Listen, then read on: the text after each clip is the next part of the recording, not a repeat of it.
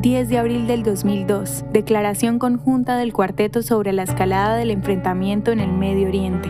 Segundo gran levantamiento palestino contra Israel, conocido como la Segunda Intifada, se desarrolló durante más de cuatro años a partir de septiembre del 2000. La violencia fue tan intensa que líderes estadounidenses miembros de la ONU, árabes e israelíes ofrecieron de forma independiente sugerencias sobre cómo poner fin a la violencia y pasar a las negociaciones entre palestinos e israelíes. En marzo y abril, respectivamente, la ONU ofreció como idea una solución de dos estados y los estados árabes exigieron la retirada israelí de todos los territorios tomados en la guerra de 1967 y el regreso de los refugiados. Cumplida tal exigencia, gran parte del mundo árabe aceptaría a Israel. Israel rechazó cualquier regreso de refugiados palestinos a Israel. Así que esta fue la culminación de la sugerencia de un acuerdo palestino-israelí para la creación de dos estados propuesto por Estados Unidos, la Unión Europea, las Naciones Unidas y Rusia. El documento fue otro ejemplo de la intención conjunta de la comunidad internacional para la resolución del conflicto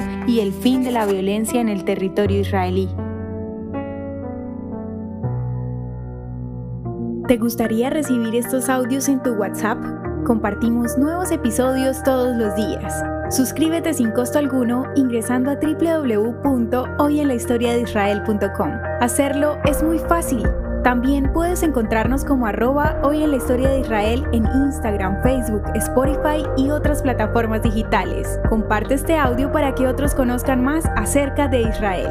Este proyecto es realizado por Philos Project. El contenido original de Hoy en la historia de Israel fue provisto por el Centro para la Educación sobre Israel.